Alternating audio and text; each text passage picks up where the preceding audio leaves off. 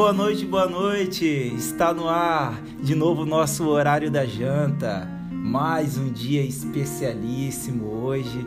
Mais um dia do nosso podcast Gasto Literário. Mais um dia de visita que não é nem mais visita aqui. Então tá no ar mais uma vez o Jantando na Taverna. É, hoje o nosso episódio depois do 16 antes do 18, que a gente não gosta de soltar muito qual é esse número para não fazer uma campanha ruim, né? Se é que vocês me entendem. e hoje a gente está aqui de novo com ela, com a Aline Bey, trazendo pra gente seu novo livro, Pequena Coreografia do Adeus. E o negócio é o seguinte, gente, a Aline já é de casa, já chegou aqui, botou o pé em cima do sofá, já abriu a geladeira, então já tá à vontade e é o que a gente quer mesmo. Na, nada de cerimônias. é com você, Gusta. Pô, é isso aí, cara. Que mais um dia especial. E, pô, a gente foi presenteado com esse livro novo dela.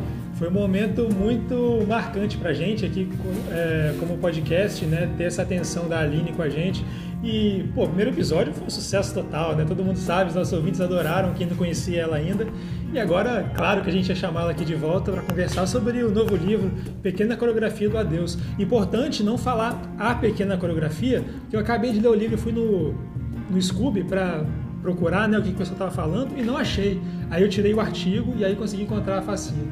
Então, para falar aqui sobre Pequena Coreografia do Adeus, vamos aí, Aline. Simbora! Que prazer estar aqui com vocês, gente. Muito obrigada pelo convite. É, me diverti muito no nosso primeiro papo sobre o pássaro e sobre muitas outras coisas que a gente acabou falando, né? Então, estou super ansiosa para ver o que vai sair desse mergulho da pequena. Muito obrigada pelo convite, carinho. Ah, bom demais, isso aí. Estamos aqui já no, num clima bom de, de um papo descontraído, né? E hoje já vamos, vamos deixar claro aqui que teremos duas, duas novidades para o podcast, né? Que a gente não vai falar agora, vamos deixar todo mundo aqui na surpresa, que a gente gosta de fazer isso. então, eu acho que antes de a gente começar o resumo, a gente já poderia abrir um nosso novo quadro que está estreando hoje. E ouvintes, a Aline não sabe desse novo quadro, tá? Então também vai ser uma surpresa aqui para ela. que vai ser o nosso novo quadro Petisco na Taverna. O que que acontece? Quando a gente vai no, no, restaurante, né? A gente sempre tem uma entradinha, né? Aquela coisinha que a gente come come com a mão e tudo mais, aquela coisa bem bem levinha. Então o que a gente queria fazer hoje é trazer um pouquinho mais sobre a Aline, né? Já que hoje a gente não está só discutindo o livro, também está discutindo com o nosso autor, então é bom saber um pouquinho dela. E aí, que tal, Aline, a gente fazer um, um ping-pong bem ah, rápido ah, vambora. aqui? Eu fico super animada, eu adoro jogos de vocês, eles são muito bons. o quadro inspirado aqui nas grandes apresentadoras da TV brasileira, podemos citar aí Marília Gabriela, Xuxa gostava muito disso, então vamos trazer na taverna também. Vamos ver como é que vai ficar. Então são, são perguntas rápidas para a resposta de uma palavra só. Então a Aline vai trazer um pouco aí para a gente do... É, antes de entrar no livro, né? Uma coisa mais é, pessoal para o pessoal conhecer mais da escritora. É bom. e aí, Diego? Manda ver, Podemos começar? Tá, então eu vou mandar cinco Manda. e depois o Diego vai mandar cinco. Beleza, Aline? Tô pronta. então, vamos, então vamos lá. Primeiro, um hobby. Ler. Um hobby de infância que você ainda conserva. Ler. Agora não vai dar, é um filme. Agora ler. Um filme? Sociedade dos Poetas Mortos, uhum. para manter aqui a. Ótimo. A beleza da poesia. Uma música. Legal. Uma música. Ai, são tantas. How to Disappear, do Tom Waits. Ah, e um lugar? Buenos Aires. Ah. agora é você. Bom demais. Isso, agora a Aline pode dar uma respiradinha. agora é minha vez. Uma cor. Azul. Ah! uma época. Anos 90. Anos 90. Uma bebida preferida? Água com gás.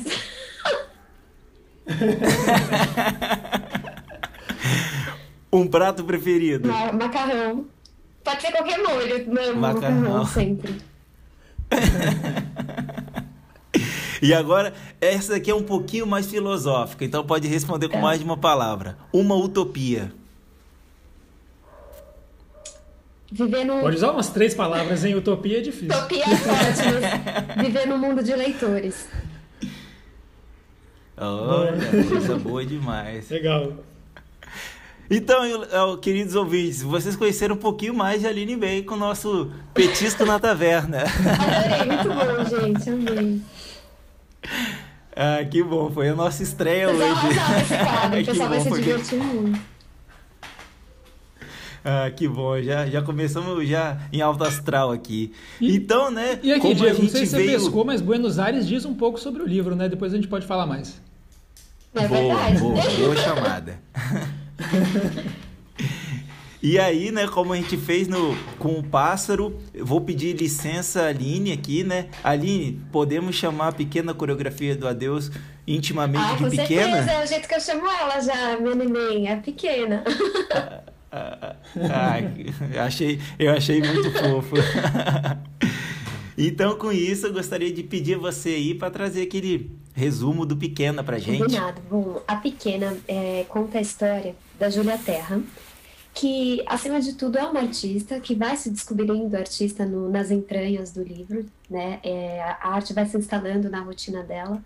Ela é, é retratou ela em dois momentos. É, um momento de pré-adolescência, mas que tem um vínculo forte ainda com a infância, porque a Júlia ela é uma menina que teve de alguma forma essa infância roubada por conta da, dos traumas que acontecem na casa dela.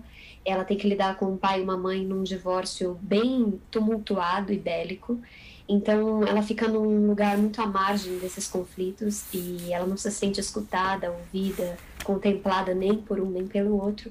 Então, ela, é, a partir do, da escrita de um diário, ela começa a entrar em contato consigo mesma e tentar explorar essas dores e feridas abertas que, que já acontecem desde a infância, né? E num segundo momento do livro, ela é uma jovem de vinte e poucos anos que já cortou o cordão umbilical é, de alguma forma com a mãe, especialmente, mas ela ainda carrega esse peso, né, desses traumas e dessa relação tão complicada que ela tem com os pais, mas ao mesmo tempo ela já está com o olho para o futuro, assim. Então é um livro sobre começos, sobre o começo da vida da, da Júlia Terra, é, que eu sinto que nesse futuro próximo e longo vai ser uma grande artista mas eu queria muito falar sobre o peso do nosso passado e as dificuldades que a gente é, às vezes habita dentro de casa, né? De não ter um lugar de aconchego dentro da nossa própria casa, de não encontrar é, afeto nos corpos que a gente deveria encontrar afeto e às vezes encontrar afeto em corpos desconhecidos, estrangeiros. É um livro sobre amor e desamor também, de alguma forma. Que legal ah, ouvir a Aline falando do livro, né? Dá para sentir muito o carinho dela com a história. É, com certeza, né? O, é, um, é um livro que diz muito sobre carinho, né? E um livro que diz muito sobre cidades também. E já le, levando em conta aqui que hoje a Hora da Janta vai ter tudo a ver com cidades, né?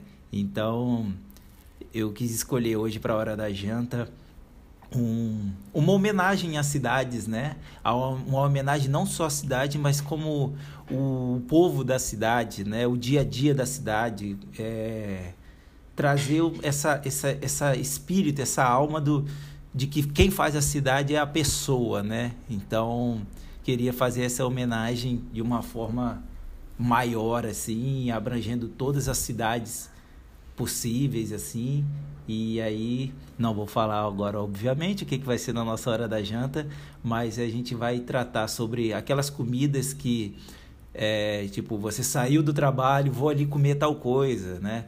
Ah, você, você chegou numa cidade e perguntar o que, que a gente pode comer, a gente vai comer essa coisa. Então é a comida do dia a dia, né? Aquela comida que te faz lembrar quando você está fora da sua cidade, você lembra dessa comida, aquela comida que é, que é acessível a da classe A, a E, aquela comida que, que representa o dia a dia dentro da cidade, né? Então hoje a nossa hora da janta vai ser em homenagem à cidade, né? Eu já vi a Aline falando algumas vezes aí como, como que fascina ela, né? A vivência da cidade e tudo mais. Então acho que vai casar bem a nossa hora da janta hoje com, com essa pequena homenagem às cidades e ao povo brasileiro, né? E com isso, né, já que já começamos o nosso livro, vou pedir você, Gusta, para trazer para a gente aí o nosso o seu personagem favorito dessa história. Bora. E como eu sabia qual era o personagem do Diego, eu dei uma leve roubada, porque eu gostei, porque eu gostei muito de dois e eu queria muito ouvir a Valine falando sobre esses dois, então eu vou escolher dois. e são dois que eu acho que cabem numa mesma na mesma mesmo comentário, porque eu acho que eles têm um arco narrativo que são, que são paralelos e que caminham junto, em sincronia, assim, através do livro, que é a Júlia e o pai dela. Eu acho que eles têm, é, acho que eles começam a história e, e caminham ao longo da história é, paralelamente, mas de forma é, é em sincronia um com o outro. É, a, a, forma que eles começam e o contexto que eles estão inseridos quando eles começam a, a narrativa e como que eles vão caminhando através dela. Então, eu queria saber para a Aline como é que, qual a importância do arco narrativo desses dois personagens. É claro que aqui a gente ainda não pode falar muito de spoiler, mas é, o que, que ela puder falar desses dois personagens para trazer aqui para gente. Lindo, Gustavo, você trazer esses dois é, com arco narrativo paralelo, né, como você trouxe. É, eu, eu acho que sim também, porque tanto a Júlia quanto o Sérgio, que é o pai dela, eles almejam a mesma coisa, que é uma liberdade, uma leveza na vida. O que acontece é que o pai é, consegue acessar esse lugar com muito mais facilidade do que a Júlia, porque a Júlia está presa numa teia que tem muito a ver com a infância, né, nesse primeiro momento, mas também tem muito a ver com o fato dela ser mulher. E os pesos que nós mulheres carregamos na vida são muito diferentes do, do peso que um homem carrega. Então, o pai dela consegue acessar lugares com. Ele se autoriza a acessar esses lugares é, muito mais facilmente que a Júlia. Então, eu não quero dar spoiler, mas ele começa uma atividade artística com uma leveza tão grande numa fase de maturidade dele, sem se importar muito com regras e possíveis é, consequências do que ele está fazendo. E a Júlia, ela demora tanto para se autorizar, sendo que ela tem essa mesma energia criativa dentro de si é, e a mãe da Júlia também, né? Também tem essa criativa, é, criatividade artística dentro de si, que a gente descobre em um dado momento da história, mas ela também não, não se aprofunda, né? E quantas mulheres a gente vê é, ficar pelo caminho, mulheres artistas, né? Quantas artes incríveis são deixadas na gaveta ou de alguma forma a mulher desiste. É, eu fiquei muito impressionada com a leitura de Um Teto Todo Seu, da Virginia Woolf, que ela fala muito sobre essas artistas que a gente perdeu pelo caminho é, pela dificuldade de ser uma mulher artista no mundo, né? Então eu queria falar sobre isso, eu queria é, colocar esse contraste e eu sinto que eles são muito mais parecidos mesmo é, do que até a Júlia consegue é, entender, mas é uma dor muito grande lidar com o pai dela, porque eu acho que é isso, ela, ele consegue coisas que ela não não tem esse mesmo desprendimento, ela e ela não consegue lidar é, com esses silêncios também que a relação dos dois causa, que não é um, um, silêncio que tem a ver com uma intimidade, né? Um silêncio prazeroso da intimidade, mas um silêncio pesado, cheio de dor, cheio de traumas, é, cheio de não ditos, né? Cheio de mágoa também. Tanto que a Júlia tem muita dificuldade na fase dela adulta de visitar a casa do pai, porque quando ela era pequena, ela não se sentia exatamente bem-vinda lá apesar dela se sentir sim bem-vinda, mas não totalmente, não profundamente, só aos fins de semana, né? Como uma visita, não como uma filha. E isso é um peso para ela muito grande. Legal. É, cara, uma coisa que eu, que eu tirei muito da, da capa do livro, eu não sei se você já foi no Museu do Amanhã, no Rio de Janeiro. Não, infelizmente não, tenho tanta vontade. Cara, lá tem uma atração que é, uma, é um canhão de ar jogando ar para cima e dois, dois panos ficam flutuando nesse ar e assim eles ficam por conta deles é, eles estão no, no, meio daquele canhão de ar ali e esses panos é um de cada cor eu acho que é um verde claro um verde escuro ou até não sei se é cores parecidas com a da capa e o que eles fazem naquele canhão de ar eles sobem juntos eles se entrelaçam depois se vão cada um para um lado E, cara, você fica horas olhando aquilo e, tem uma música de fundo, assim, uma música meio de, de orquestra, assim, muito bonito. E eu achei... É, foi uma imagem que eu fiquei na cabeça quando eu, quando eu li os dois, porque eles realmente estão sempre... É, eles, eles têm essa força que os separa e que, por momentos, eles tentam dançar juntos ali, mas eles acabam sempre se separando de novo. É um convívio muito difícil entre eles. E achei legal você trazer esse, esse comentário aqui para a gente ter um é, enriquecer um pouco mais assim desse conhecimento em relação a eles. É bem legal. Que legal. Obrigada, Gustavo. Adorei saber dessa obra de arte, essa instalação. Vou pesquisar depois para ver. Mas pela minha imaginação, achei maravilhoso. É bem legal. Vale a pena. E você, Diegão? Qual o, seu, uh, o personagem que você destacou aí pra gente? Isso. É, como aqui, né, já é esperado, eu vou trazer algo fora do comum, né? Mas antes eu gostaria de abrir um parênteses que assim, aquela minha mania de sempre, eu me apaixonei pela Júlia, tá? Então, teve um momento que eu comecei até a sentir ciúmes dela durante o livro, confesso. e e mas eu, eu acho a a simplicidade da Júlia algo muito cativante, sabe? E ao mesmo tempo que ela é simples, ela ela é complexa. É uma coisa muito interessante porque ela consegue ressignificar os momentos dela, entender os momentos dela, e ela consegue entender os momentos tanto do pai quanto da mãe, das pessoas à volta dela, né? Então, é um dos poucos personagens que eu vi até hoje assim nos livros que tem uma carga de empatia tão grande. É, que tipo assim, ela podia ter raiva, ter ódio de várias, de várias pessoas que passaram na vida dela, mas ficava claro que ela entendia o porquê aquela pessoa estava agindo daquele jeito. Não que era justificável, mas ela entendia, sabe? Então, tipo, o fim do livro eu achei o, máximo disso tudo, né? Que depois a gente fala um pouquinho mais. Mas a Júlia realmente é uma, uma personagem apaixonante, assim. Mas o personagem que eu, que eu trago aqui como meu favorito, né? É, vamos dizer assim, que eu acho que mais marcou a história para mim é a viúva argentina. Porque ela traz para Júlia coisas que ela não teve, né? Que é aquele conselho da mãe, um carinho de mãe, né? Aquelas conversas sobre, sobre o futuro, a conversa sobre relacionamento, né? Aquela aquela coisa de só ficar do lado, de deitar no colo, de falar qualquer coisa, de tomar um chá junto, de passar um tempo junto só por querer estar junto, sabe? Então ela traz uma, uma o que faltava para a Júlia e fica muito claro que a Júlia ela se desenvolve de uma forma muito grande assim, né? Ela explode como pessoa, ela se encontra como pessoa. Então, é, eu para mim, né, eu fui lendo o livro e no final eu, eu engoli o livro. Foi porque essa, essa nova atmosfera da Júlia me impactou muito. Então queria muito saber. Então foi aquele, aquele flow muito grande, aquela tensão positiva, sabe? Aquela expectativa boa de que as coisas estavam dando certo a partir desse momento. Então por isso que eu escrevo, escolho, escolhi a, a Viúva Argentina, né? Que depois aí depois a gente vê, tem uma curiosidade sobre ela que é spoiler. Ai, que lindo, Di. Você sabe que é o meu personagem favorita também? Claro, a Jubes é, é, é a, tipo, lógico, né? É o cérebro da história, é todo o meu coração ela tem, claro. Mas por ser protagonista, né, de alguma forma, a gente sabe que ela tem esse brilho mesmo. Mas a viúva argentina é uma personagem central na trajetória da Júlia, nessa fase dela de vinte e poucos anos. E eu queria uma personagem, eu admiro muito a viúva argentina, assim, ela é uma personagem personagem é, que eu acredito, sabe, nessa condução dela muito generosa das coisas.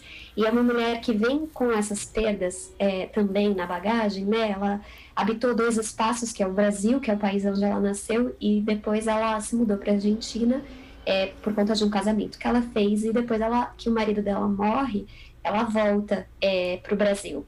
E aí ela monta uma pensão, né? Eu acho que isso não é spoiler, porque é algo que já fica dado é, logo, assim, né? E ela monta uma uhum. pensão é, a partir de um lugar que está é, desmoronado é, emocionalmente, fisicamente, é uma, um lugar que está em ruínas. E ela transforma esse lugar num, num espaço é, maravilhoso de morar, apesar de muito simples, né?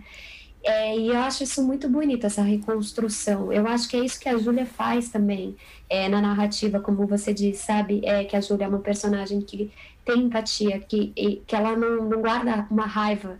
É, não que eu acho que a raiva é um sentimento ruim e errado, ela é necessária na nossa vida, mas a Júlia, ela não vai para esse lugar, né? Ela consegue, de alguma forma, ressignificar a própria história e não pagar com a mesma moeda. Na infância ela até faz um pouco isso, mas logo que a arte entra na vida dela, ela se torna uma pessoa muito mais empática e ela consegue é, buscar a individualidade sem ferir ninguém, né? É, sempre respeitando esses espaços de dor e vazio. Eu acho isso uma coragem muito grande da personagem. E ela se identifica com o antigo Guadalupe, com a pensão, justamente por se ver nesse prédio de alguma forma, né? E quando ela conhece a viúva, é, é isso, né? Ela tem um encantamento uh, já inicial, que é uma mulher muito interessante, uma mulher de 50 e poucos anos, os seios fartos, que é algo que ela gosta muito, assim, no sentido é, psicanalítico da coisa, porque esse colo que ela nunca teve materno, a mãe dela também é uma mulher de seios vastos, a Júlia é uma espera por esses seios que não chegaram, então ela sente nessa, nesse lugar né, um aconchego maternal que ela não teve. Então ela busca um, um, um, colo nos corpos femininos que ela encontra, e ela encontra, é, sem pedir, na viúva argentina, que acaba sendo uma é uma fortaleza assim de mulher, uma mulher muito generosa, muito empática, muito carinhosa, que genuinamente gosta da Júlia e de todos os hóspedes ali da pensão, né? Uma mulher que traz harmonia para o ambiente, uma mulher também que tem os seus segredos e as suas dores que vão se revelando aí ao longo da narrativa. Então, é uma personagem que eu admiro muito, muito mesmo. Fiquei feliz que você trouxe a viúva, Diego. Obrigada.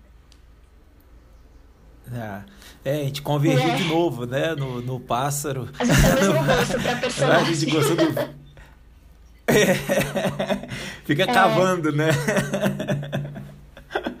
ah, que bom. É, o, eu, são personagens muito ricos, né? Tipo, realmente, que se falou aí da, da Júlia, não tem como não gostar da Júlia.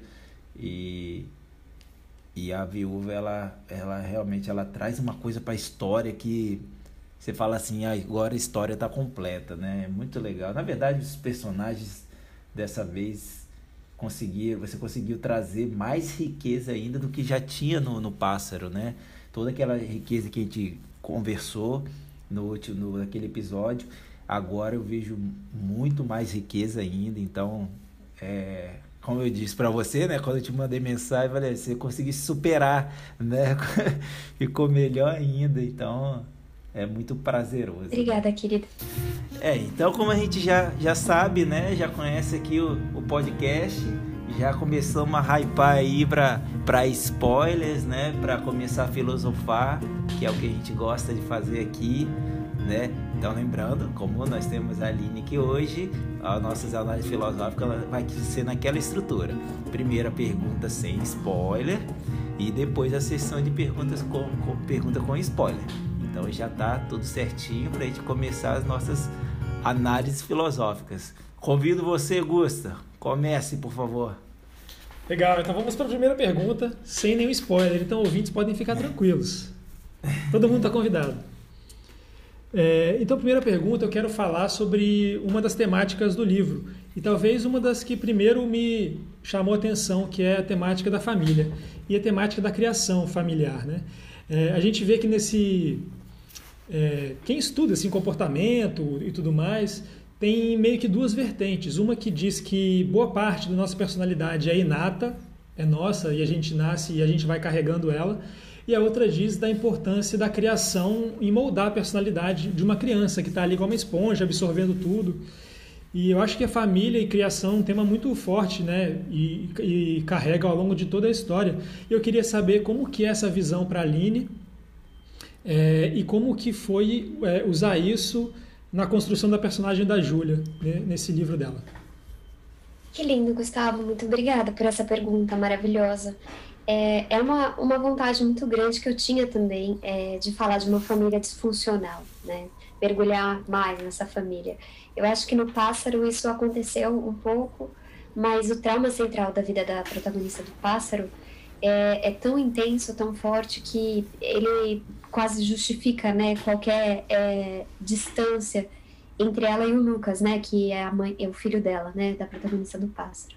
E no caso da pequena, é, é uma é uma questão mais é, emocional também dessa mãe, né, de alguma forma da Dona Vera. É uma família é, de três pessoas, uma família muito pequena. Eu acho que tem um peso grande de ser uma família pequena, porque é quase como se você não tivesse lugares para correr, né? Quando você de repente tem um avô, uma avó, tios, primos, eu acho que as coisas vão ficando mais leves, né? Inclusive, se tem uma pessoa que tem uma personalidade, um temperamento muito é, agressivo, muito duro, de alguma forma isso tudo se dissolve quando tem um volume de família, né? E no caso da Júlia, ela fica muito presa a esses dois, essas duas figuras, pai e mãe. Ela, em alguns momentos do livro, ela inclusive sente de não ter um irmão e, e ela deseja ter um irmão de alguma forma mas para ela é muito difícil ter que lidar com os pais, né? E eu me lembro ali no livro do Karl Knausgard que é, fala bastante sobre questões familiares, né? Essa série dele Minha Luta, e ele diz, é, não me lembro agora em qual livro, que ele sempre que, quis ter bastante filho, porque ele achava que os filhos tinham que estar em maior número que os pais. De alguma forma, assim, é são, é um grupo contra o outro, né? Ainda que a gente tenha uma relação saudável, saudável né, entre os pais e filho, é, é, importante que os filhos tenham um número maior que os pais para que eles tenham uma turma deles, assim, que possam se relacionar com os pais com mais leveza, né? No caso da Júlia, ela está muito sozinha nessa relação e quando o pai dela sai da, de casa, né, que também acho que não é nenhum spoiler, algo que já no começo do livro eles já estão divorciados, né? Ela sente o peso ali de ter que cuidar e lidar com a mãe sem o apoio do pai, não que o pai apoiasse muito é, tudo que acontece ali, ele sempre toma uma distância é, de tudo, uma distância que protege ele, né, da, da situação. Mas ainda assim era bom ter um outro corpo naquela casa, e a Júlia fala isso, que ela achava que de alguma forma o cansaço, né, unia os dois. E depois que ele sai de casa, o pai sai de casa, ele começa uma nova vida e ele vai virando um novo homem que a Júlia não reconhece. É, ela já tem uma dificuldade de comunicação com ele em casa, fora de casa e com uma nova vida muito mais leve, é quase como se eles não fossem mais feitos da mesma matéria, né? Que é essa matéria da dor. Então, a, a mãe da Júlia, eu estudei uh, bastante assim psicanálise para entrar nessa nessa teia dessa família de alguma forma. E eu estudei bastante o narcisismo, que é um, um transtorno de personalidade, né? Eu não, não sou especialista, é só com base nesses estudos assim que eu fiz para o livro, mas é um transtorno muito grave e que não tem cura, assim como não tem cura sociopata, psicopata, é nesse mesmo lugar, né? E o narcisista, ele é alguém que acha que tem sempre razão e que o, o ego dele é tão é, inflado que é, é para ele é impossível sentir qualquer empatia, né? É sempre de acordo com as dores e o ponto de vista e a vivência dessa pessoa narcísica. Ela não tem empatia nenhuma, não tem escuta para o outro. E quando a gente está falando de uma mãe narcisista, é, essas crianças são, que são filhas de mães é, narcisistas sofrem muito, porque nessa figura materna onde você é, deveria ter afeto, em que você né, que tem uma sociedade também que cultua essa figura sagrada da mãe perfeita, que nunca erra, é a confusão e a, o abandono emocional que essa criança sofre é imenso, porque no primeiro momento ela não entende que a mãe é manipuladora, que, enfim, que tem essa questão é, que a mãe não é uma pessoa confiável, boa, né? Então eu fiquei muito é, curiosa, interessada, né, por essa, por esse transtorno de uma forma narrativa. E ainda que eu não quisesse fechar a personagem da Vera nesse transtorno, eu sinto que ele me ajudou a, esse estudo me ajudou a criar a, a, a personagem, né, que está muito é, focada nas dores que ela sente, que ela sofre, os abandonos que ela sofreu e ela não consegue de alguma forma é, interagir com a filha, cuidar da filha, dar afeto para a filha, a filha é quase que um público para ela, alguém que tem que estar tá ali para que ela possa se expressar e tenha uma escuta, né? Então a filha está nessa nessa função é, de ser mãe da mãe, de ser marido da mãe, de ser irmã da mãe, mas filha ela ela não ela não consegue ser, né? Só mais adiante. Então tudo isso acabou atravessando meu processo criativo. Teve um livro muito fundamental também que eu li antes de começar a investigação é, e eu li pelo escritor é, do Henry James, chama Pelos Olhos de Maíse, que é um livro que trata é, de um divórcio também, mas pelo ponto de vista da menina, da Maíse, da criança. que se sente muito deslocada e abandonada. Ela se sente um não lugar a partir dessa separação dos pais, né? E os conflitos que tudo isso gera. E eu fiquei muito interessada é, de falar de um divórcio do ponto de vista de uma criança, não exatamente do casal que está se separando. Porque eu senti que esse abandono é, me interessava muito, né? Interessava muito a minha narrativa. Então foi assim que eu fui é, construindo a minha trama e construindo essa essa teia para Júlia, né, de alguma forma depois aprumar o corpo para o voo no segundo momento e terceiro momento também do livro. É, poxa, que legal. Muito bom saber, muito interessante saber dessa sua, desse seu interesse pela psicanálise, dessa busca assim para enriquecer mais a personagem, né? Isso é muito legal e realmente resultou em cenas muito ricas, né? É, e uma coisa assim, um detalhe que eu que eu gostaria só de, de, fazer um complemento é que no comecinho a gente tem uma cena que mostra que essa tendência assim para esses vamos chamar de, de, espasmos de violência assim que a mãe da Júlia tinha, ela também tinha nela. Você acha que naquele ponto que ela era tão novinha, aquilo era mais do, do ambiente que ela estava sendo criada ou é uma coisa que que é meio que inerente, algum, sei lá, uma tendência é, que ela trouxe da mãe, talvez até mais inata, né? vou chamar de inato, que é genético naquele momento da vida dela, como é que você vê aquela cena de que ela teve no, no parquinho com a amiga? Eu acho, na minha interpretação, eu acho que é algo que tem muito a ver com a criação dela. Ela uhum. conhece a violência como uma forma de expressão, quando ela não está uhum. satisfeita com o que está acontecendo, que é o que a mãe faz, né? Se a mãe não está satisfeita, ela quebra coisas, ela bate na filha, ela berra, ela acha que ela pode modificar o ambiente todo por conta da insatisfação dela, né? Então, uhum. a Júlia aprende, né, esse estímulo de alguma forma. E eu queria muito trazer esses dois. Tem dois momentos no livro que ela age com violência na infância, né? E na fase adulta ela é, é afeto. Ela é afeto o tempo todo, mas eu acho que é exatamente isso, essa criação.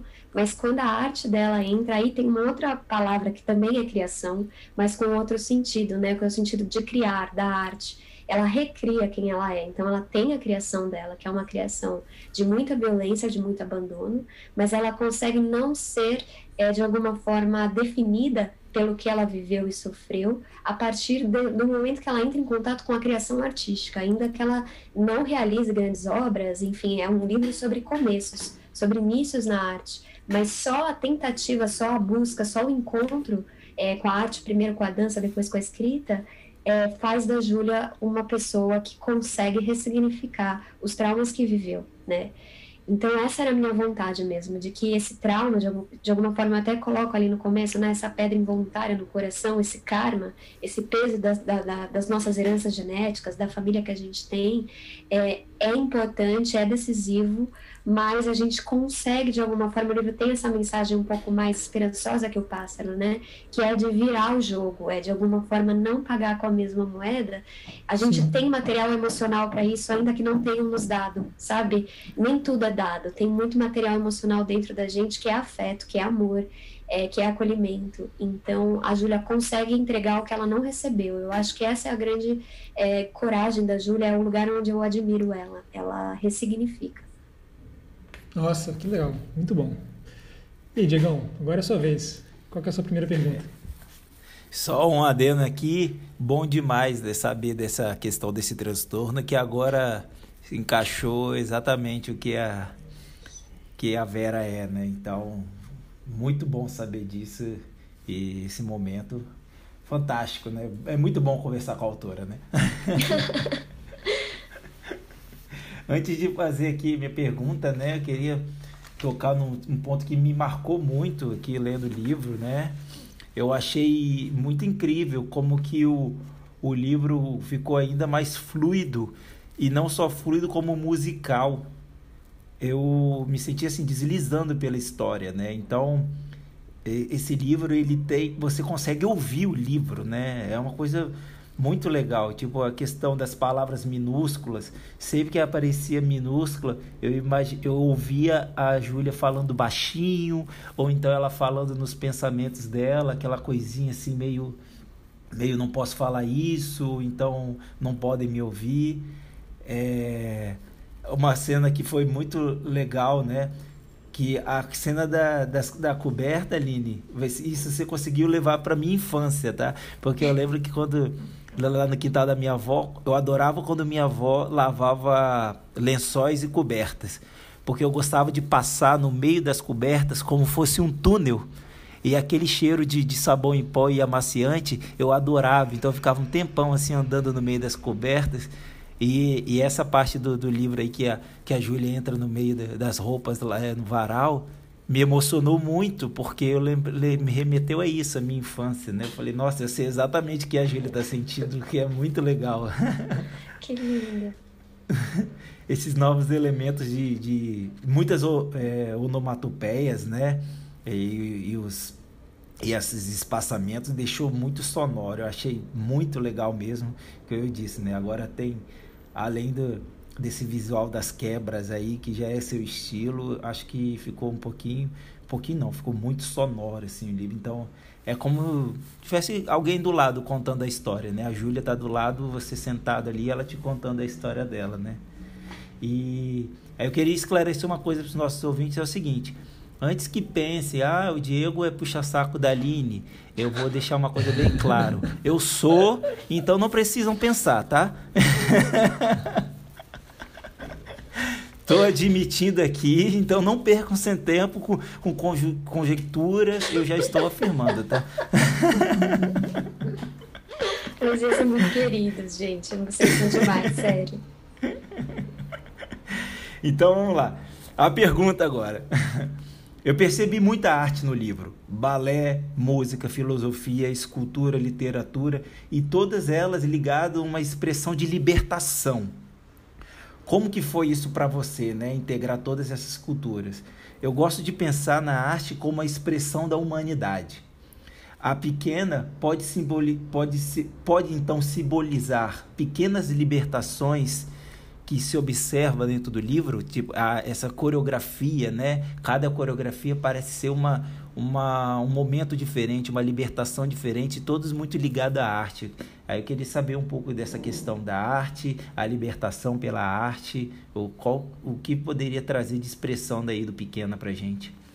Que lindo, Di. Eu acho que a arte é, é libertação. Eu acho que você definiu da maneira mais potente possível. Eu acredito nesse tipo de arte, eu acredito que a arte ainda que não tenha exatamente essa função, essa utilidade, porque a arte não tem função nenhuma, ela, ela existe, né? Mas Sim. ela também cura, ela também tem esse lugar de, de liberdade, de pensamento, de criação. É um lugar onde a gente se conecta né, com a infância na sua melhor forma, que é aquela forma de criar mundos para si, né? E acreditar nisso. Eu estava lendo um ensaio do Freud é, que fala sobre os artistas e ele diz que o poeta é uma criança brincando. O poeta e a criança brincando fazem a mesma coisa, que é essa, essa a criação de mundos. Depois eu até pego é, o trecho para vocês para ler, porque vale muito a pena, é muito lindo, assim.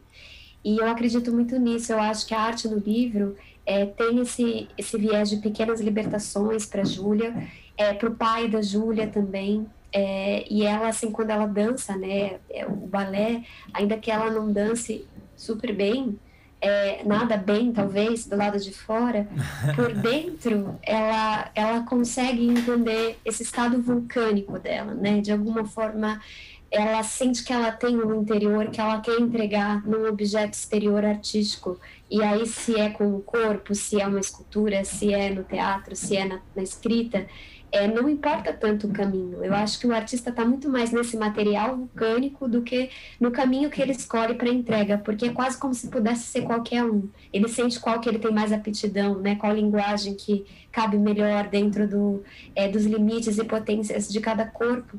Mas é isso que forma o artista, é isso que une todas as artes. E eu sou apaixonada por todas as artes, como a gente já conversou é, na outra, da outra vez, né? A gente falou bastante, mas eu amo música, eu amo cinema, eu amo escultura, as artes plásticas, a dança, o teatro. E eu acho que cada arte completa a outra num lugar muito bonito. É como se uma arte parasse num vão em que a outra acolhe o que sobra, o que falta, o que resta e leva para um outro lugar que a outra arte não conseguiria. Ela chega num ponto de limite, né?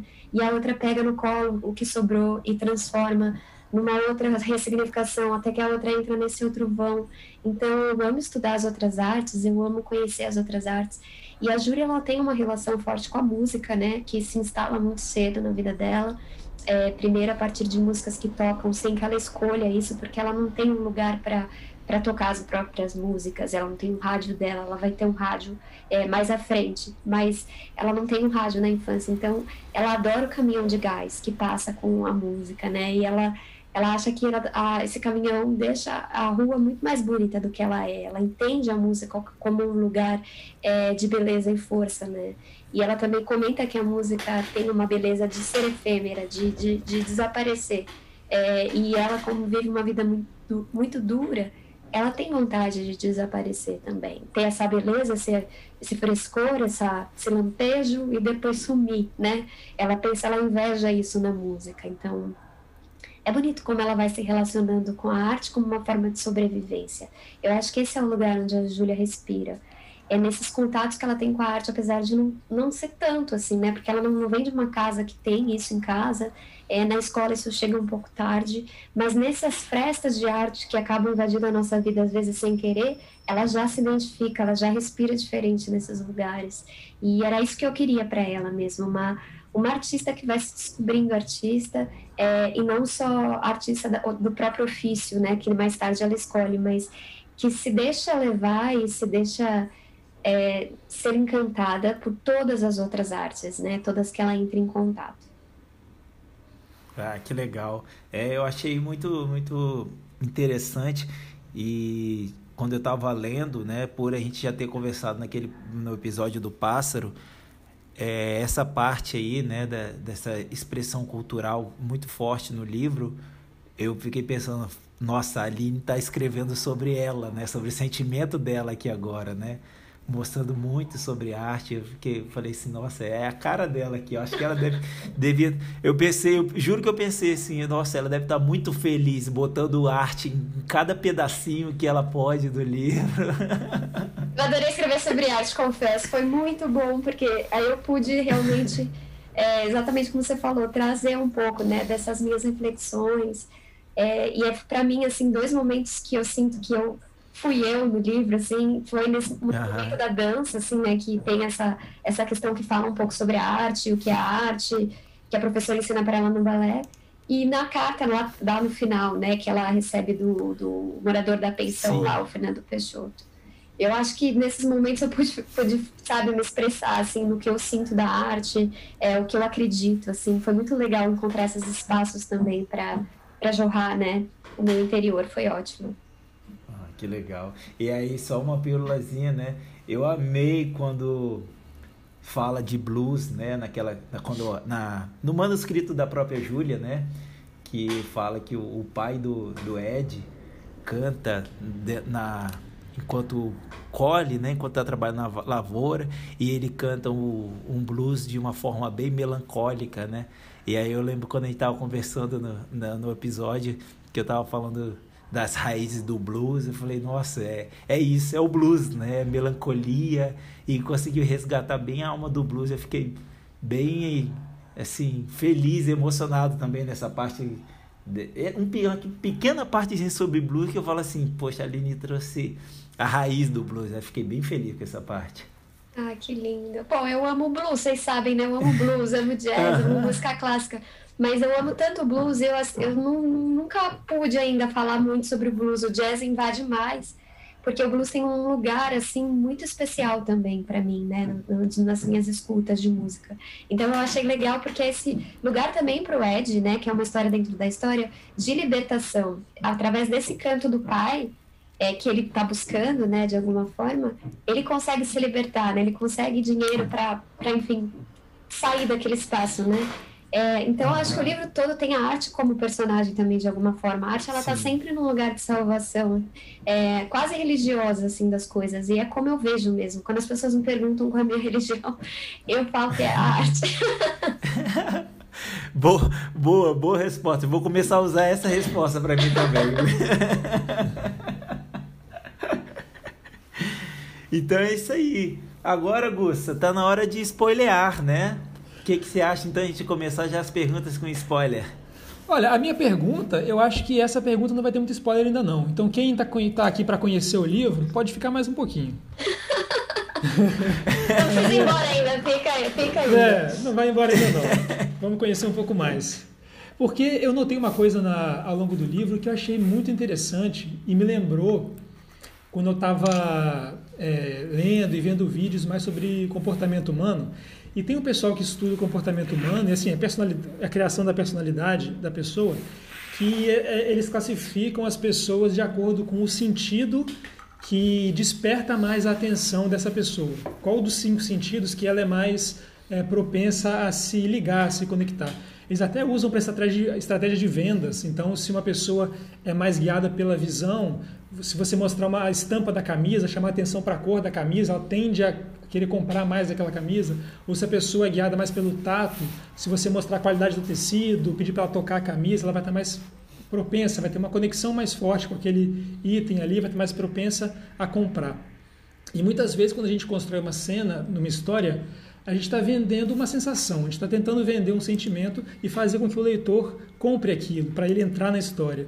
E eu é, senti que é, ao longo. Eu, eu não lembro, eu, eu, tentei ficar lembrando se no, no, no, peso também tinha isso, mas nessa história principalmente eu senti o uso muito do olfato. A Aline usa muito o olfato para descrever as cenas e para fazer é, a imersão do leitor. Eu queria saber como que. Primeiro, se tem algum é, motivo consciente para essa escolha, porque às vezes a gente faz as coisas escrevendo é, influenciado por coisas que a gente nem sabe, né? E, e como que você aborda também essa maneira, como que você aborda essa maneira de transportar o leitor para dentro da cena, de forma a deixar essa experiência de leitura mais vívida? Nossa, que linda essa pergunta, Gustavo. Eu amo suas observações. Aquela que você fez na nossa conversa do pássaro sobre a perdas e ganhos, assim, quando a gente vê um jogador chorando, a gente não sabe exatamente se ele perdeu ou ganhou ah, por conta da expressão facial extrema, ela acaba uhum. é, se encontrando na alegria e na tristeza, aquela discussão bonita que a gente teve.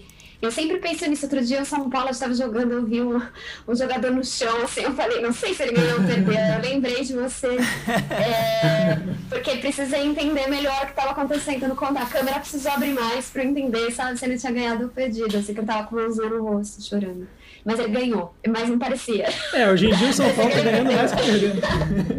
É. Então, mas é, isso que você perguntou é muito lindo. Eu fiquei tentando, enquanto você trazia essa questão, é, entender que tipo de pessoa eu era e fiquei numa dúvida tremenda entre escuta, visão e olfato. Mas eu tava pensando bastante no olfato, porque eu, eu sou bem do cheiro, muito. E aí, quando você trouxe que você sentiu do cheiro, aí eu falei, puxa, eu acho que eu sou olfato mesmo. Mas eu precisaria fazer o teste. É, no pássaro tem também algumas coisas de cheiro. Seu Luiz, né? A primeira frase do pássaro é que a casa dele tinha cheiro de mato, né? Aí, é. De alguma forma, uhum. né? Então tem essa questão do cheiro. Eu, Aline, absorvo bastante um espaço pelo cheiro dele. E especialmente quando o cheiro não é muito é, decifrável, assim, sabe? Não é só uma como eu posso explicar? Sei lá, passa uma pessoa com um perfume muito gostoso e aí você fica, puxa, que perfume gostoso. Mas não só isso, assim, às vezes tem um cítrico nas coisas, um, um tabaco. Por exemplo, quando o Fernando Peixoto passa, né, ali na, na pensão que a, a viúva e a Júlia estão conversando, é, para ela fica um cheiro de tabaco, né? E é isso que faz a Júlia. Quem é, né, essa pessoa? Ela, ele tem um cheiro que ela não ela não decifra totalmente, sabe? Eu acho que tem muito a ver, assim, com o jeito que eu entendo também a vida, esses cheiros que não se resolvem, que ficam num lugar em suspenso, que não é exatamente bom ou mal, mas que parece trazer toda uma trajetória de vida da pessoa, sabe? O jeito que ela é, lida com o tempo livre, o jeito que ela se relaciona com o próprio corpo e com os objetos e com as roupas. Mas eu também amo o tato. Por exemplo, a Júlia, nessa cena que o Di falou, né, da da lavanderia, né, que ela tem contato com as roupas, ela, além do cheiro, né, do amaciante, tem um tato também, que ela se propõe uma, uma um, para fugir da mãe que está chamando ela ali, ela se propõe é, ser uma seda, uma, um tecido leve, cetim, né, azul, que, que pode flutuar pelo espaço que tem. Então depois ela quer ser um inseto também, mas ela tem essa coisa do tecido e tem essa questão da roupa é, e do tecido na questão da dança, né, da Júlia, ela querer ser esse tecido, essa bandeira hasteada, é, essa pena, tem essa questão do tato, né, tem esse apelo nesse lugar. Eu acho que, eu, eu, por gostar muito de poesia, eu acho que as minhas histórias, elas, elas têm esse desejo de ir para um lugar tátil, sabe? é, ou sonoro, ou do cheiro, é, e também às vezes da visão, né? Às vezes também construir imagens assim que ficam nos nossos olhos também é muito bonito. Eu gosto de trabalhar com cinco sentidos e eu acho que eu acabo sempre preferindo ir para esse lugar é, do que ir para um lugar tão descritivo, tal. Eu gosto de, de trazer às vezes ou uma imagem, ou um cheiro, um, ou uma textura da mesa, ou porque eu acho que às vezes diz muito sobre o personagem do que ficar só descrevendo esse personagem. Ah, ele é alto, sabe? Ele tem isso assim, tal e tal. Eu prefiro dizer que ele passa e deixa um cheiro de tabaco. Eu acho que isso diz mais e diz menos também. Então, eu prefiro dizer menos também, às vezes tirar minha carruagem, sabe? Deixar o meu leitor é, experimentar esse cheiro e puxa, eu fico super feliz quando o leitor ou leitora fala que ficou com um cheiro no nariz, assim, de algo que eu falei, sabe, que narrou, que ficou, que conhece esse cheiro, que eu fico muito feliz, assim, porque a gente está evocando coisas na literatura, né? A gente não está trazendo, de fato, a coisa para a cena. Então é bonito esse exercício de imaginar um cheiro. É, eu, eu gosto. É, eu acho interessante notar na, na sua maneira de construir a cena que tem livros que tem uma cena super impactante, mas o escritor precisa finalizar aquele capítulo. E muitas vezes aquela cena impactante não é exatamente o fim do capítulo. Então, muitas vezes, aquele sentimento que você tinha com aquele auge da cena, você acaba, talvez, ele sendo perdido até o, a complementação, né, para você conseguir fechar. E aqui, logo no final, Aqui é spoiler, hein, galera? Então aqui já já estou podendo lançar spoiler. Então o pessoal fica atento, porque é a última cena e você usa o cheiro para descrever tanto um, o local como a personagem, e é o que você falou, né, de um cheiro que não é muito é, comum, né, um cheiro difícil de definir. Que a Júlia está entrando no quarto da Clotilde, ela nunca esteve lá antes para ver a mãe dela, né? Então entrei no quarto da Clotilde, tudo escuro, apesar de ser manhã, e um cheiro forte de tricô, misturado com a porcelana das bonecas espalhadas pela cômoda. Então, Cara, eu estou vendo o quarto inteiro lendo esse trechinho aqui. Então é muito interessante isso. E... Ai, que lindo que você trouxe isso. É, eu acho que conduz porque... muito bem a cena. Obrigada. Eu acredito muito no poder do detalhe. Eu que sou muito concisa, né? Então eu acho que às vezes você escrever um quarto não é descrever inteiro, é pincelar alguma coisa que pode trazer toda a atmosfera, né? E nesse sentido, eu queria um retorno à infância porque eu sinto que agora é spoiler total de tá, gente, quem realmente não leu. Mas assim, é, essa perda né, de memória, essa demência da mãe, Alzheimer, a gente pode definir de vários jeitos, é, é um retorno à infância de alguma forma, né? Então essas bonecas de porcelana eram muito importantes para mim. Eu queria muito que. E elas têm um cheiro. Eu lembro do cheiro dessas bonecas. É um cheiro frio. É, e é um lugar de uma infância morta. Não é como uma boneca de pano, que é muito mais doce. Uma boneca de porcelana morta, de algum lugar, ela tem um cheiro de morte. Então, para mim, né, assim, eu nunca colocaria isso porque eu iria fechar de alguma forma a interpretação. Mas para mim, é o cheiro que eu queria naquele quarto. E esse tricô também tem muito a ver com esse cheiro de, é, de construção de uma vida, de lapidação das coisas, de tessitura, né, de um enredo, que é a nossa própria vida. E, e também tem um cheiro é, muito específico para mim. E eu queria que esse quarto remetesse a esses lugares, sabe? De, de vida e morte, porque de alguma forma é um, é, é um adeus ali, né? De, é um adeus de, de, tudo que a gente conhecia, do que as duas conheciam. É uma nova, é um novo começo de, de uma relação que vai começar de um outro lugar agora, né? Então uhum. eu acho que esses cheiros me, me é, de alguma forma dialogam com isso que eu queria dizer para mim, né? Na minha interpretação de cheiros, assim. Legal. Legal. E aí eu vou com você, Diegão. Agora, sua segunda pergunta, acredito que lotado de spoiler, né? agora que abriu, agora pronto. É, abriu a porteira do spoiler. Abriu a porteira do spoiler. É, essa pergunta, essa pergunta, eu tô, eu tô ansioso em fazê-la desde quando começou a gravação, tá? Eu vou ser sincero aqui com vocês. é, a minha pergunta, ela é é simples, mas eu acho que vai dar uma discussão bem legal. A pergunta é: quem é o escritor misterioso? Né? Seria a Aline dando força, a mesma força que ela recebeu no começo da carreira, dando essa força para Júlia? Seria a mesma pessoa que deu a força para a Aline no começo da carreira dela? Ou seria um misto dos dois? senti que ela precisava desse empurrão, né? A Júlia precisava desse empurrão. É, e que parecia também que você queria dar esse empurrão na Júlia, né? Assim, parecia que um momento, tipo assim, Júlia, você escreve legal, cara. Você tem que continuar. Então eu queria saber quem é esse. É, qual dessas três alternativas aí, ou se tem uma quarta alternativa, né? Seria esse o Fernando Peixoto, né? Esse escritor que aparece assim do nada né? na pensão. Esse personagem, eu, eu gosto dele, sabe? Eu sei que ele é só um vulto, assim, que passa, né? Mas ele tem essa importância é, mais pro final. E ele tem uma importância muito forte pra Júlia, porque é uma questão, assim, de... Puxa, eu não tô sonhando isso sozinha, né? Tem pessoas que já estão realizando uma coisa que parece um pouco impossível, um pouco maluca, é a materialização do sonho, né? Apesar de ser um corpo masculino de alguma forma mas é quase como um ser etéreo. Então eu pensei muito nele é, como o Fernando Pessoa, o meu escritor favorito da vida. Há muito tempo, é, ele foi o primeiro escritor que eu amei e amo. É, o meu TCC foi sobre ele. Eu, no ensino médio, eu estava lendo Harry Potter, é, que é um livro que me moldou mesmo, que me, me acompanhou muito na minha infância assim, e adolescência mas eu nunca tinha lido poesia, né? E aí a gente começou a estudar Fernando Pessoa no colegial. E eu, com meu pouco conhecimento de mundo e de leitura, fui absolutamente atravessada por ele. Ele me atingiu em cheio.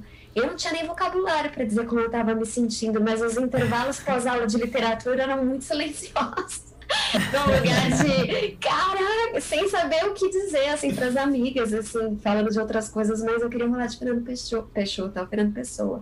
Então, é, foi uma, uma, uma ode a essa figura é, e a esse é, poeta, ator, né, que de alguma forma dramaturgo que criou um universo de personagens para escrever as poesias que ele tinha dentro dele e fez mapa astral para todos esses é, poetas grandiosos que habitavam essência dele. Não bastava ele ser um, ele era muitos.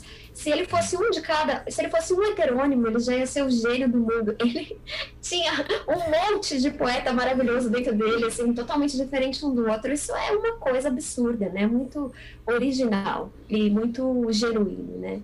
Então eu acho que é um amor muito grande da literatura, eu acho que tem também uma parte minha, assim, que quer empurrar a Júlia para o lugar que ela deve habitar, que é o lugar que ela merece habitar, que é o lugar da arte. É, e ela tem que dizer isso para ela mesma. Eu não queria, de alguma forma, é, que ela, ela precisa dessa legitimação externa, de alguma forma, que ela está nesse momento de vulnerabilidade, mas a legitimação vem dizendo para ela que é ela que tem que legitimar. Isso que eu, que eu acho que, que é o caminho mesmo, né? Não é alguém que vai pegar na nossa mão e levar a gente para o lugar que a gente sonha. É a gente se autorizar também dentro da gente a ir de encontro a esses lugares, né? É, ser artista é uma coragem de ser ser quem somos. Então, é sobre ela, não é sobre ninguém. Ela até pode tomar um café com quem ela quiser, mas é essa resolução de eu vou escrever, é isso que eu vou fazer da minha vida, é ela que tem que dar esse sim para ela, né? Então, eu acho que a carta dele tem a ver com isso, mas tem muito de mim, assim, na carta, como eu estava contando para vocês, né? De do que eu penso da arte, essa questão da devoção e da entrega, é, as leituras, que eu acho que é antes de qualquer coisa, antes de escrever, a gente tem que ser um leitor e é um leitor de mundo também, não só dos livros, e é um leitor profundo, denso, curioso, inquieto. É, eu acho que é isso que forma um escritor, essa paixão pelos livros, primeiro como leitor, né? E a Júlia tem isso, ela tem essa devoção. É, ela tem uma humildade muito linda também, então eu acho que ela tem tudo. Eu concordo com o Fernando Peixoto, né? Mas é isso, eu acho que ele é uma mistura da minha sensação em relação à Júlia em relação à arte e dessa imagem assim dele por fora, eu imagino ele Fernando Pessoa desenhado assim com aquele chapeuzinho, sabe? É, coco, a bengalinha e discreto assim, baixinho, incrível, sabe? Todo compenetrado nele mesmo. É, foi uma homenagem ao Fernando Pessoa mesmo. Ah, então, caros ouvintes, vocês estão conjecturando aí se, se a Aline é, puxa saco do Fernando Pessoa, ela é, tá? Eu sou, eu sou devota. é, então é isso aí. As nossas análises filosóficas, como sempre, trazendo coisas novas, né? Nossa, eu tô, tô muito mais feliz ainda, né? A gente conseguiu fazer uma análise filosófica muito legal com o Pássaro. Acho que agora com a pequena ficou melhor ainda. Talvez porque a gente agora já, já se conheça, né? Fica mais à vontade. Mas foi muito, foi muito legal mesmo. Até trouxe alguns aspectos interessantes aí do livro. Que eu mesmo confesso que não tinha pego ainda. Então, então como a gente bombardeou a Aline até agora, né, Aline? Poxa, acho que agora a gente tem que ser assim um bom hóspede, né? Um bom hóspede não, né? Um bom anfitrião e deixar você bombardear a gente, né? Então tá na hora da pergunta bomba. É com você, Aline.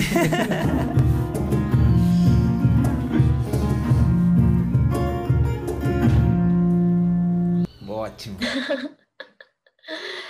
Ai, tô aqui pensando é, que pergunta que eu vou fazer para vocês, mas eu acho que eu tenho uma pergunta. Vou fazer igual para os dois, porque daí eu gosto de ouvir é, e fazer um panorama, né? Fazer um paralelo que o Gustavo falou. Tá bom. É, tá. se vocês uh, pudessem escolher um livro para morar, vocês podem morar nesse livro, é, não necessariamente sendo um personagem que existe, que existe dentro do livro, vocês podem criar um personagem para si dentro dessa realidade, ou vocês podem de fato ser um dos personagens assim. Que livro que vocês morariam? Nossa. Vixe. Ui, boa Augusta, pergunta. Augusta, ah. eu já que já que você reclamou da última vez, ah, que eu ah. aproveito para ficar pensando. Eu reclamei, não, eu pontuei eu... o fato, né, cara? Vamos conversar aqui direito. Analisou o fato dado, né? É isso mesmo. É porque ele, ele, ele mascara, ele fala, Gusta, vou deixar você na frente. Como se fosse Gente, um cavalheirismo dele, mas ele quer ficar pensando. É, ah, mas certinho, velho. Uhum. Então você vai primeiro então, agora? Eu vou começar respondendo então. Vai vou lá. começar. Vou. Então, um livro que eu ganhei de uma amiga, Keila. Ela me deu um livro e falou: Diego, esse livro tem muito a ver com você. E ele fala de muitas coisas muito interessantes. E eu me senti muito bem lendo esse livro. Ele está até aqui do meu ladinho. É, eu moraria nesse livro. E não só por pelo ambiente ser legal, mas porque eu queria estar no, na pele do personagem para tomar algumas atitudes diferentes, uhum. entendeu? Então é uma coisa que, que me incomodou positivamente, assim, que eu, que eu levo até para mim. E o nome do livro é John Williams Stoner. Ah, meu Deus! É um livro. Aí você me quer. Você conhece? Porra! É, pode, pode falar palavrão. Pô, aí, ó. Desmonetizou nosso, nosso áudio. Eu ia fazer um pin, mas esse é o meu livro favorito. É tipo, é o livro da minha vida. Nossa, Sério? muito. Muito. Quem, quem me escuta nos podcasts e nas lives sabe que eu não estou mentindo. Eu sempre falo do Stoner. É um dos meus livros favoritos da vida inteira. Eu amo. Eu moraria nesse livro também. Eu amo demais. Nossa, esse livro ele é fantástico, cara. Ele, ele, ele é super simples, né? é uma história super simples assim, e é muito e é muito o que é o, o, o protagonista, né? E eu fui lendo e depois ele começou a me envolver que tipo ele eu achei que ele estava chato, mas ele não estava chato. É que ele virou uma coisa do meu dia a dia. E ele ficou muito comum para mim, eu estava vivendo o livro. Então, a pergunta foi muito boa, Aline, e, e ele e essa pergunta reaviveu o que esse, esse livro trouxe para mim. E que legal a gente converge Nossa, é bom nesse demais livro, que ele é fantástico. Eu, ele me leva eu indico a todo mundo que, que, tem, que já teve essa curiosidade e que leia, porque é um livro muito legal, cara. Agora com você, Gusta. Oi, Gusta, você voltou? Você tava ganhando tempo? Voltou. Você tava ganhando tempo, né? Eu tava no mundo de algum livro perdido e agora eu consegui achar o caminho de volta. Nossa, foram momentos de tensão aqui, minha internet caiu. Eu tava já roteando 4G, mas Ai, aí voltou bom. sozinho. Agora então, tá beleza. tranquilo. Manda ver aí, já, já, já vem respondendo. Então vamos lá. É, cara, eu fiquei pensando, e boa parte dos livros que eu leio, o mundo é bem dark. É bem que deve ser muito complicado morar lá. É, e a gente fica pensando, ah, pô, a gente pode querer morar lá para tentar fazer alguma coisa diferente e melhorar aquele mundo, mas o mundo que a gente está vivendo atualmente já é tão complicado, né? Então eu quero pensar num mundo que seja mais de boinha, quero ficar num mundo de uhum. boinha, já que é para escolher. Sabe, Desculpa, Augusto, também fiquei... sobre isso que você está falando, que é tão ah. importante. Só queria trazer uma reflexão, que é essa questão da alegria, da ternura nos livros, né? É um lugar difícil de encontrar, muitas vezes, nas minhas leituras também. E eu fico pensando muito que é muito difícil falar sobre felicidade, assim, de um jeito complexo. Não a felicidade banalizada, né? Mas profundamente, assim, essa felicidade ser um lugar é, que a gente habita, assim, raramente na vida. É difícil escrever sobre isso, eu tenho pensado muito nisso. É, a gente vê aqueles filmes é, de utopia, né? E geralmente a sociedade uhum. fica meio amortizada, né?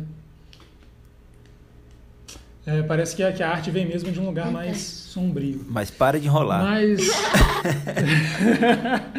Vamos lá. Cara, a Aline falou de Harry Potter, mas eu não vou. Eu sei que é um, que é um mundo muito, muito chamativo, convidativo para toda criança que foi Sim. criança nos anos 90. E, pô, cara, é óbvio que ia ser muito massa morar lá. E você não precisava derrotar o Voldemort. Você não é o Harry Potter. Você pode ficar lá só aprendendo a magia. Pois é, você vivendo de boa naquele mundo. eu tô entre Hogwarts, eu tô entre Hogwarts e o e o Senhor dos Anéis também, porque o Condado, cara, o Condado é uma festa eterna, aqueles banquetes e aquele show de fogos, eu acho muito massa fogos, né? Aquele show de fogos que eles têm lá. Então eu tô entre esses dois. É... E como é mais fácil ignorar? Estou pensando que é mais fácil ignorar. É mais fácil ignorar o Voldemort ou é mais fácil ignorar todo o mal que nos assombra vindo de Mordor. Eu acho que é mais fácil ignorar o Voldemort. Eu vou Nossa, escolher o. Eu acho que você fez uma bela escolha. E deixa, eu vou dar maior força pro Harry. Vai lá, Harry. Vai lá, Harry, que você vai mandar bem, mas eu vou ficar aqui torcendo por você. Amei. Amei. É isso. Bom demais, gente. já começa aí, cara. Vingardio Leviosa, essas coisas todinhas aí. Já começa ah, a treinar. Sim, já, não, isso aí já sei tudo. Só falta ir pro mundo. Isso aí já sei. Bom demais. Mas aí, gente, essa conversa tá muito boa. Mas tem alguém com fome aí?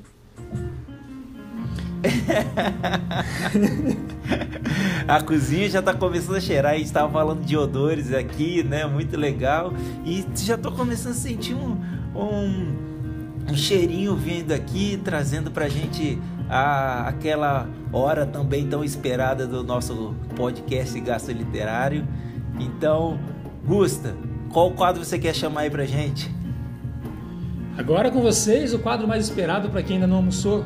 A hora da para quem não jantou, né? A hora da janta. Bom demais, né?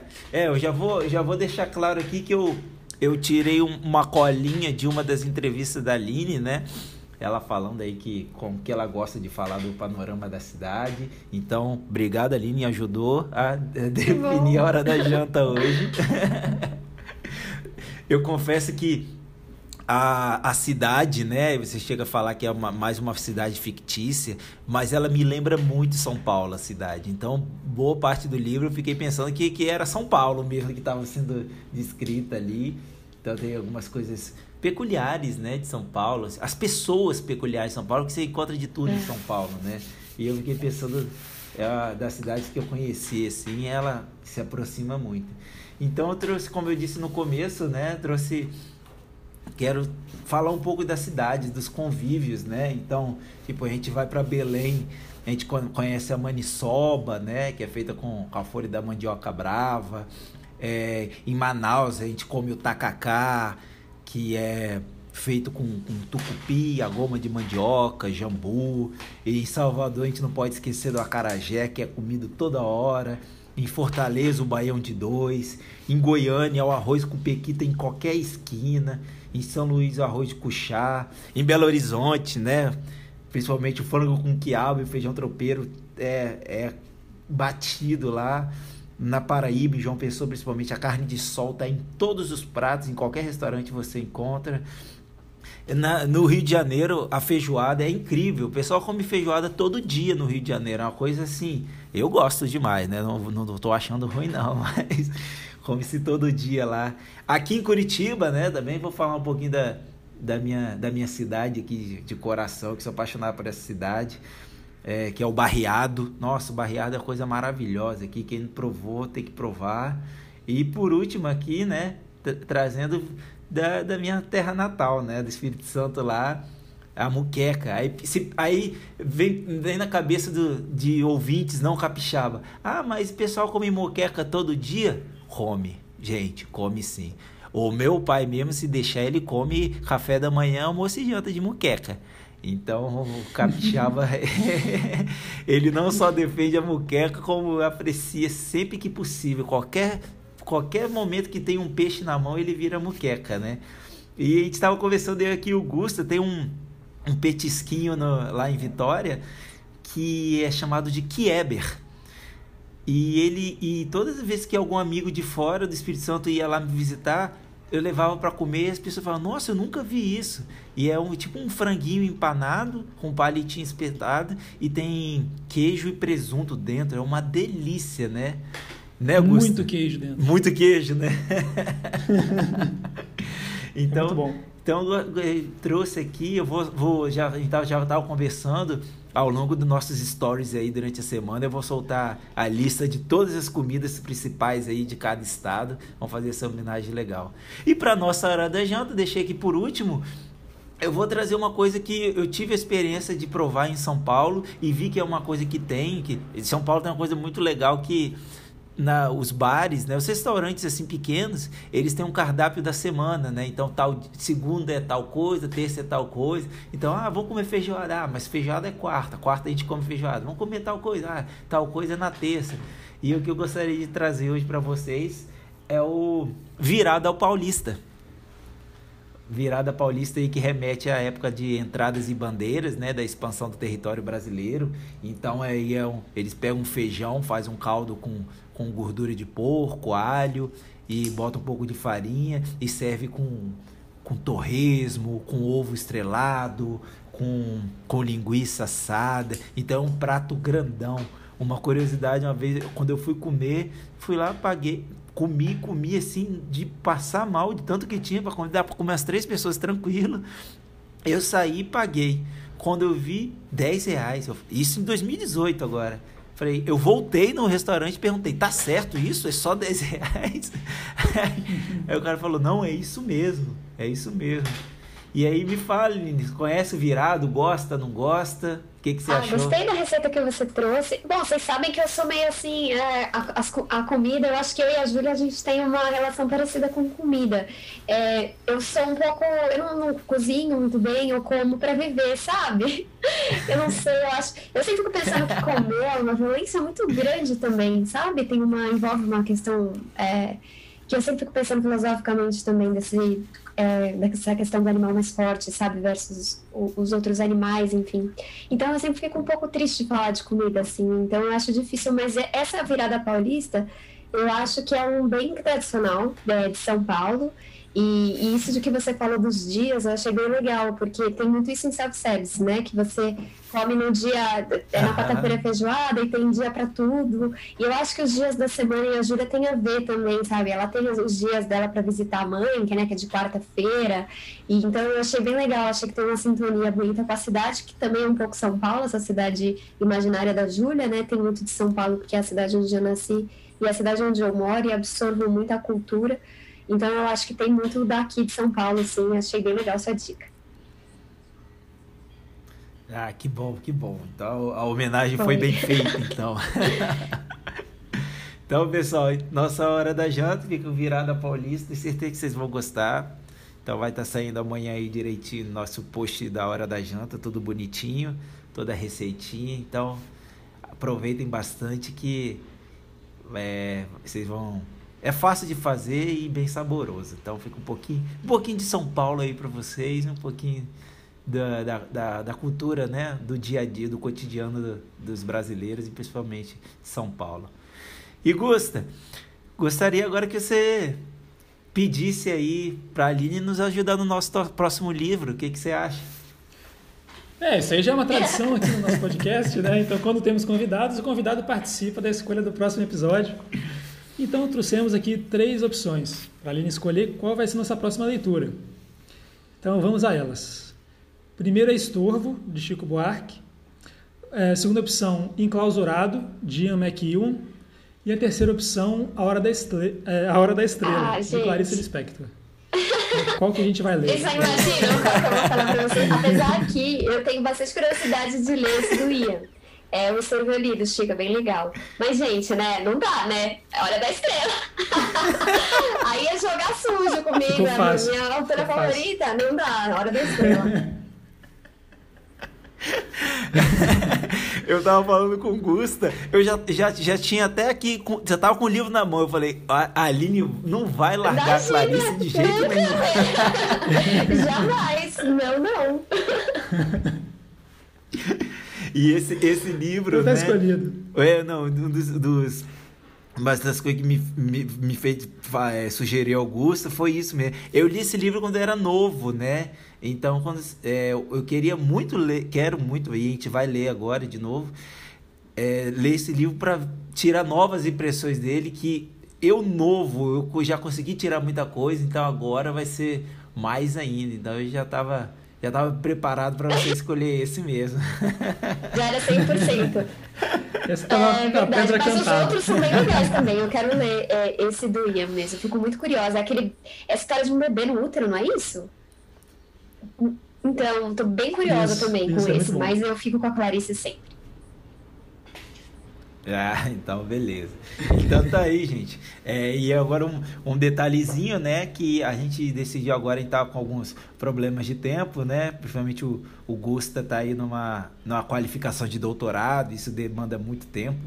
Então a gente decidiu que a partir deste episódio a gente vai começar a soltar os episódios quinzenalmente. Mas, como a gente não vai deixar vocês órfãos, a gente decidiu também fazer nesse intervalo de um livro para o outro, fazer os cortes do episódio. Ou seja, se você não tem um tempo para ficar uma hora, uma hora e meia, às vezes ouvindo, você ouve os cortes e aí depois você volta para ver ele inteiro. Às vezes você fala assim, nossa, o episódio vai estar muito melhor sem o corte. Então ele vai ter essas duas opções aí para vocês que toda semana então vai ter episódios, episódio inteiro e episódio de corte, tipo uns melhores momentos assim, né? A gente pode fazer um corte a gente pode fazer um corte assim, puxando já ali, me xingando é, aqui. Mas na hora eu falei palavrão.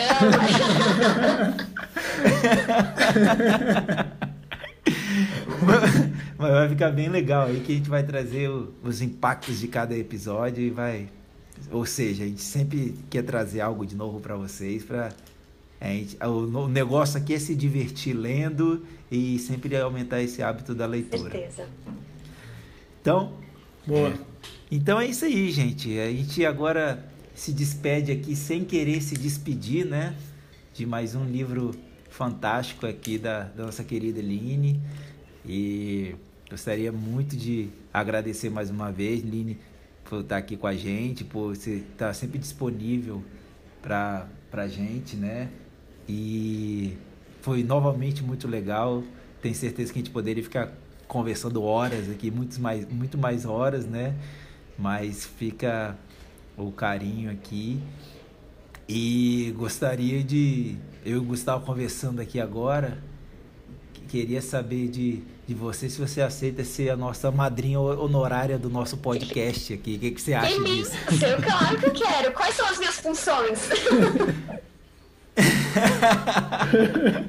carinho, só. Mas olha, já, já, já sou sem saber, então, porque é muito carinho por vocês. Vocês são demais, assim, entrevista em alto nível, perguntas muito diferentes, o formato de vocês também é super lúdico, né? Então a gente se diverte conversando e vai né, entrando por lugares mais sombrios também, sem nem perceber.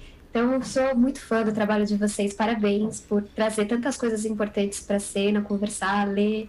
E eu fico honrada e quero estar sempre com vocês. Sempre que eu puder, vou ficar lançando livro só para vir aqui no Taverna. Eu mando para vocês. E aí vocês me de novo. Obrigada, gente. Eu amei participar de novo. Não, Perfeito, muito bom. É, a gente estava falando, né, o, tipo, sempre essa tensão e, e eu tava até falando com o Gusta no dia que foi sair a live lá no Instagram, né, que teve alguns probleminhas técnicos. Logo que eu loguei com a conta do, do Jantando, você apare... já falou, lá, os, os meninos do Jantando tal, não sei o quê. Então, isso aí, como você já disse, já é a nossa madrinha, agora a gente só forna... Ai, formalizou bom, isso aí. Amei.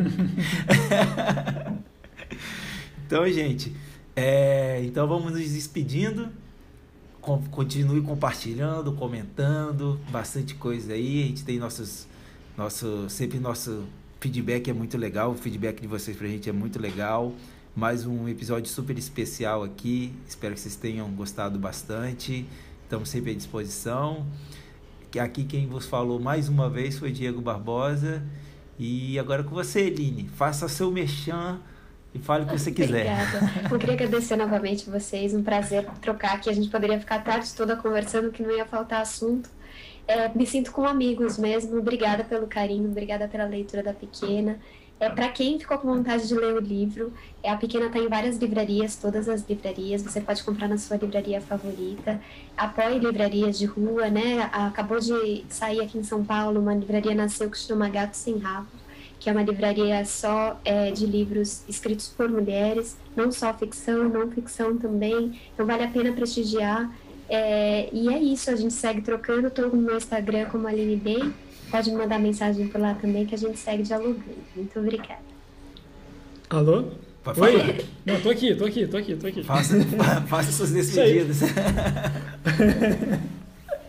Isso aí, pessoal. Então agradeço todo mundo, agradeço é, aos nossos ouvintes. Agradeço muito a Aline por mais uma oportunidade de conversar com ela, conversar sobre esse livro tão incrível que vem tocando tanta gente e desejar muito sucesso para ela, ainda mais sucesso, que venham muitos mais e que a gente possa estar sempre lendo e, tendo esse momento com ela que está sendo muito especial para a gente Obrigada, também. Augusta.